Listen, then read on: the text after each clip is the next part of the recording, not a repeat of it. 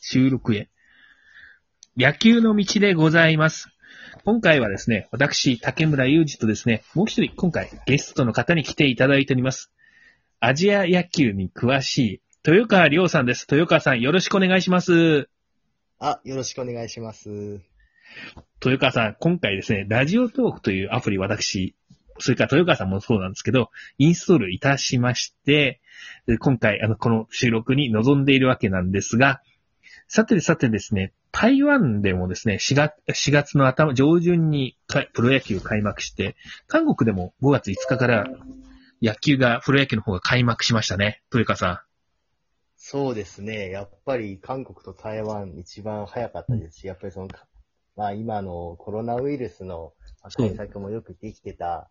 場所でそれぞれまあ開幕できてよかったと思いますね。はいん。。そうですね。えー、あの、か台湾は昨日あたりから、あのー観客を1000人限定みたいな形で入れてやってますね。そうですね。えー観客は1000人で、報道陣は200人と聞いてますが、まあそのうちの一人がよくあの、ツイッターでよく台湾プロ野球の話題の情報を流してくれている、あの、あえさんがはいいらっしゃったようで、まあもうすでにもうそのレポートの記事も上がってるようなので、ぜひあの見つけた方はぜひ読んで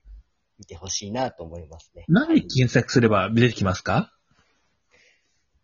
そうですね。まあ、台湾プロ野球1000人なんていうキーワードで探して、確かパリーグインサイトというサイトで、確か記事が書かれてたと思うので、そこをチェックしていただけると、その、あえさんの記事が出てくると思います。なるほどね。もう、台湾の方は、そう、開幕してやっと1000人、今、観客を入れて、徐々徐々に、まあ、復活してきているところで、韓国も5日から開幕して、で、このプロ野球、台湾と韓国のプロ野球独自の文化がやっぱりありますよね。やっぱり、まあ、もちろん野球なんですけど、やっぱりまず応援を見てほしいですね。そうだね台湾ともども。あのー例えばチアの人とか応援の人とかすごいよね、本当に。最近では、台湾プロ野球の中心兄弟のチアリーダー、チュンチュンさんがとても大人気で、はい。まあ日本では、そうですね、あの、雑誌の表紙を飾ったりとかしてますそうでしたね。はい、すごい人気ですね、本当に。でも、あれ、本当にチュンチュンさん含めて、台湾、まあ、韓国も台湾もそうなんだけど、あの、チアリーダーの人が本当プロだなって感じる時があります。本当に、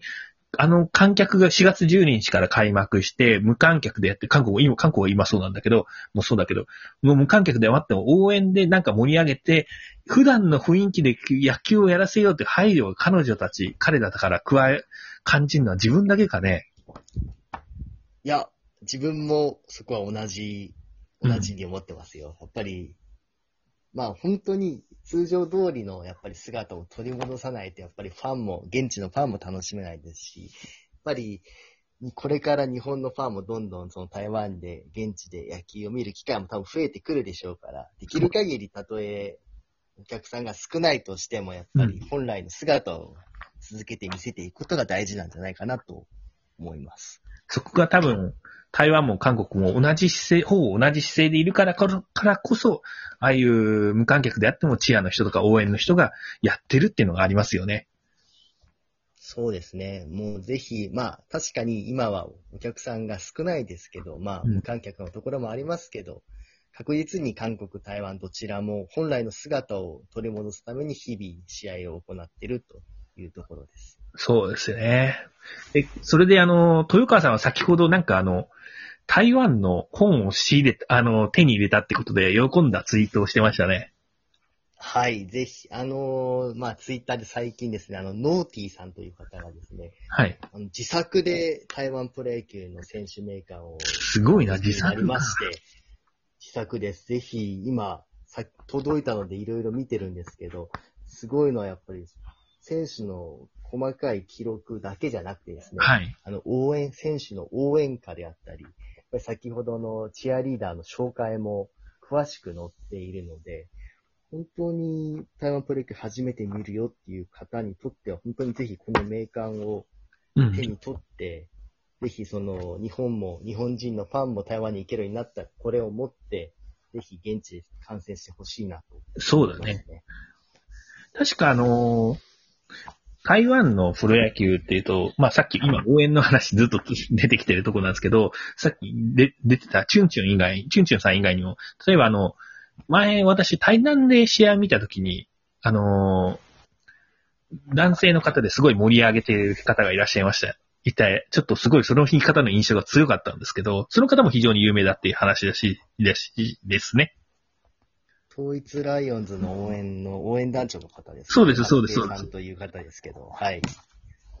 その方は非常に有、その方も非常に有名ですよね。結構やっぱり、まああの今の楽天モンキースの話ですけど、はいそういう意味ではその応援団長の方もやっぱり球団職員という話だったので聞いた話によると、おー。統一はどうかちょっと正直わからないですけど、うんまあじ自分が現地に行って、えーまあ今の楽天モンキースの職員の方とお話ししたときには、その応援団長の方も球団職員なんだって話は聞きました。そうなんだ。なるほどね。まあ、あのー台湾でも徐々に開幕してきて、で、まあ多分今後、また多分、順調に規模はまた1000人がもっと膨らんだ数 OK って形になって、最終的には、無通常通りって形で流れていくんだろうなって気はするんですよね。まあ段階を踏んでね、段階踏んでて、多分韓国も同じような形で進むのかなと思って見てはいるんですけど、はい。で、台湾、韓国、あの、注目する選手、私一人い選ぶとしたら、あの、今回、韓国の方で、あの、加わったトサンビアーズの安田コンス選手外野手の。あ、はい。あのー、うんトゥサンビアーズの新人、今年新人で一軍に入った。そうそう、新人で一軍で入ってさ、はいあれはす、僕はなかなか素晴らしいなと思って。まあ、すね、早稲田大学在学中からクラブチーム、東京メッツに入って、その後、群馬、群馬ダイヤモンドペガサスに入って、以降、まあ、いくつかの球団、それからあのアマチュアチームを渡り歩いて、今、トゥサンベアーズの方に入ったわけなんだけど、いや、す、素晴らしいよね。まあ、努力した結果がこれに身つ身についても、みあのーこの一軍についたという印象があるんですけど、いかがです？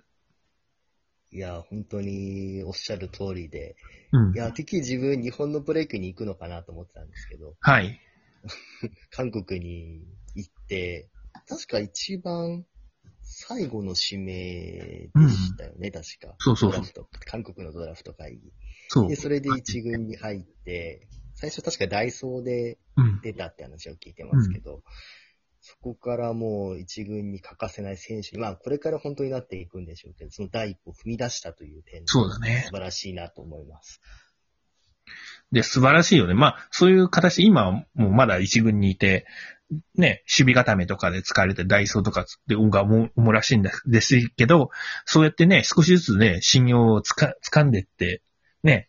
いだんだんだんだん、ね、韓国の球界で実績を積み重ねつつあるっていう印象がありますよね。もう本当にそれが第一歩ということで、うんもうぜひ日本球界とも深い関わりのある選手なので、やっぱりこれからも応援していきたいなと。そうね。あの、豊川さん的には他に注目してる選手、これをぜひっていう人はいます？韓国ですか？韓国、台湾、両方。韓国だと、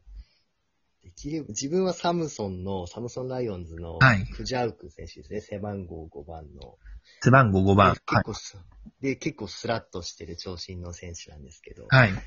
こうバッティング技術がやっぱり流し打ちがうまいなっていう印象があっておー結構、だんだん長打力もついてきてるので、だいたい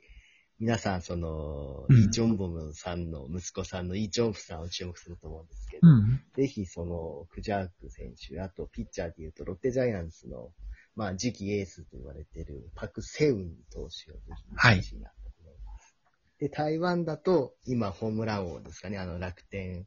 モンキースの、えっ、と、中優支援選手。中優あのホー先。ムラン、ホームラン10本おー、すごい。打ってる。はい。現日本でもニュースにもなったと思いますけど、うんなかなかプレミア、去年のプレミア12の代表でもあったんですけど、はいちょっとなかなか調子が出ず、ちょっと今年どうかなと思って見てたんですけど、いきなり大爆発で、まあこの調子がいつまで続くかっていうのが心配ですが、ぜひ。うんまあね、長いシーズンになると、やっぱり、ね、あ浮き沈みってやっぱりありますからね、どんなチームでやっても。これを安定して、あのー、一フルシーズンって言ったら、それは厳しいよね。でも、でも、なんかそれ続いたらすごいよな。本当に。ちょっと覚えておきますよ。ぜひ覚えててください。はい。それではですね、実はですね、このラジオトークというですね、アプリで、あの、まあ、配信をしているわけなんですけど、これ12分以内っていう決まりがあるんですよ。実はもうおし。まいじゃないですか、そしたら。もうね、今ね、10分ね、46秒。早いですね。話してみるとね1結構時間なのに。1時間私たち普段あの、北千住の CA 部からやってるんですけど、あの、1時間って結構長いんですけど、それ、こん、それをいきなり10分ちょっとでやるって言ったらね、結構短いんだよ。これ、今気がついた。でも結構やっぱり時間が12分ですから、うんやっぱり毎日すぐできる感じはしますよね。そうだね。まあ、徐々に徐々にいろいろやっていきたいと思っております。豊川さん、本当に今日はありがとうございました。はい、ありがとうございました。またぜひ読んでください。ありがとうございます。それでは失礼いたします。はい、あり皆さんがとうございました。ご視聴ありがとうございました。